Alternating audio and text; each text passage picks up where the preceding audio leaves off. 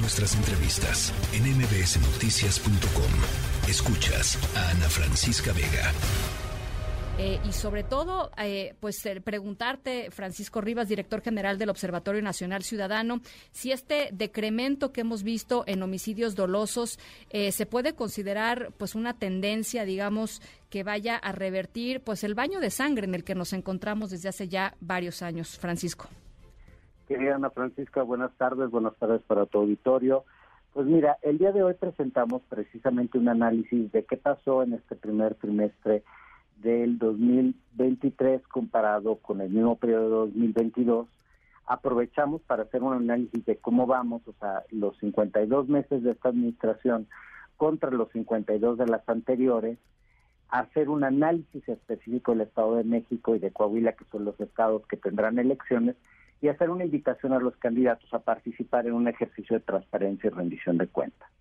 Dicho esto, pues yo lo veo muy difícil que las cosas mejoren próximamente y creo que ese esos datos que nos reporta la autoridad, hay que recordar que nosotros presentamos información con base en lo que se publica del Secretariado Ejecutivo del Sistema Nacional de Seguridad Pública, es decir, son los datos públicos oficiales, pues no dicen exactamente lo que dice el presidente. Y esa posible disminución del homicidio, que fue una disminución no tan sustancial, pero que sí fue evidente en la estadística, no necesariamente corresponde a mejores niveles incluso de seguridad. Y algunos elementos nos hacen pensar en que podríamos estar hablando hasta de malos registros. Por ejemplo, tenemos el caso de Baja California, en donde este, en este 2013, 2023, perdón, se reporta una disminución de los homicidios dolosos, pero paralelamente incrementa una categoría que se conoce como los otros delitos que atentan contra la vida y la integridad personal. Casi como si tuviéramos más homicidios en grado de tentativa con un muy eh, pobre efecto, es decir, como si quienes se dedican a cometer homicidios estuviesen fallando con mayor facilidad a la hora de, hacer las ejecuciones. Y eso, pues la verdad, no tiene mucho sentido. Y eso lo encontramos en prácticamente toda esta administración. En la medida en la que empezó a, parecer que estaba disminuyendo el homicidio, el, esta categoría creció de manera muy importante, pero también hay que decirlo, solo si comparamos este año con el año pasado, estamos viendo que esos descensos que se dieron a lo largo de 2021-2022, insisto, no son tan relevantes respecto a la subida que tuvimos entre 2019 y 20, la verdad pues hoy ya se revirtieron y estamos viendo que en los últimos seis meses hay un incremento de los homicidios. Ahora, eh, tú decías, hicimos un ejercicio para Estado de México y Coahuila, que en estos momentos pues nos ocupan mucha atención, dada las próximas elecciones del 4 de junio. Este, si mal no recuerdo, Francisco, es un ejercicio que has hecho o que han hecho desde el Observatorio Nacional Ciudadano con otros candidatos en otras elecciones. Recuerdo haber platicado contigo eh, en, en otras ocasiones justamente sobre esto. Les hacen llegar preguntas sobre la estrategia de seguridad, los, los candidatos eh, eh, responden, algunos de ellos ni siquiera, ni siquiera se toman la molestia de responder, pero ¿qué tal les fue en, en Coahuila y Estado de México?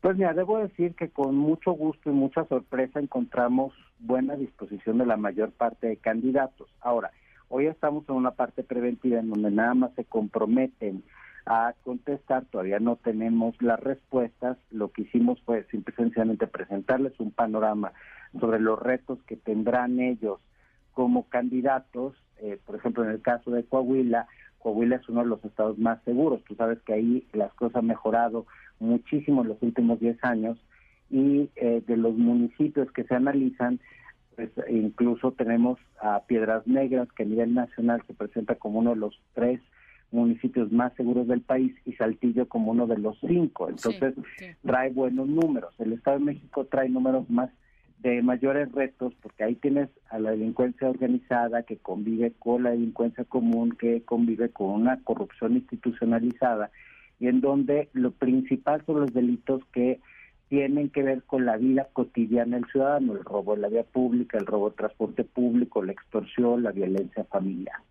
Los todos los candidatos de eh, Coahuila, a excepción de Guadiana, y eh, la candidata Alejandra del Moral en el Estado de México, a excepción de Delfina, se comprometieron a participar en este ejercicio, lo que nos hace pensar pues algo positivo, porque como justamente tú lo dices, esto lo hemos repetido desde 2018 y la verdad hasta encontrar a los candidatos resulta difícil y comprometerlos mucho más. A ver, entonces espérame, déjame hacer una, una pausa. E, entonces, Delfina Gómez decidió no participar y, y, Guadiana, que también es morenista, decidió no participar. O sea, los dos morenistas ni siquiera nos ni siquiera nos contestaron.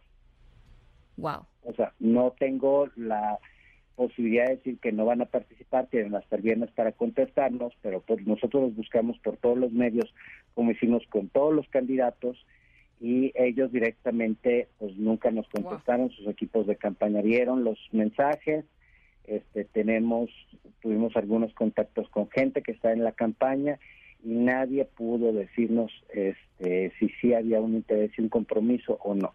Simple y sencillamente no contestaron. En el caso de los otros candidatos, sí eh, mostraron interés, mostraron disposición y se comprometieron a responder al ejercicio. De nuevo, hoy estamos apenas en el compromiso, falta que luego cumplan y ahí también a veces no sucede, pero ya el hecho que simple sencillamente tengan la forma de contactarlos y tengan un mínimo de disposición ya resulta positivo partiendo de, de las experiencias en donde por lo general más de la mitad de los candidatos no responde a este tipo de esfuerzos que hacemos la ciudadanía para conocer qué piensan hacer, cómo lo piensan hacer, con qué recursos lo van a hacer, pese a los recortes presupuestales, porque todos nos dicen, vamos a mejorar a las policías. La pregunta del millón es, ¿con qué dinero si hoy estamos en mínimos históricos por lo que refiere al gasto en seguridad. Tremendo. Bueno, pues eh, Francisco, ¿te parece si hacemos un corte de caja la semana que entra para ver eh, pues si terminaron por contestarte eh, los dos candidatos de Morena, uno en, al gobierno de Coahuila, otro al gobierno, otra al gobierno del Estado de México?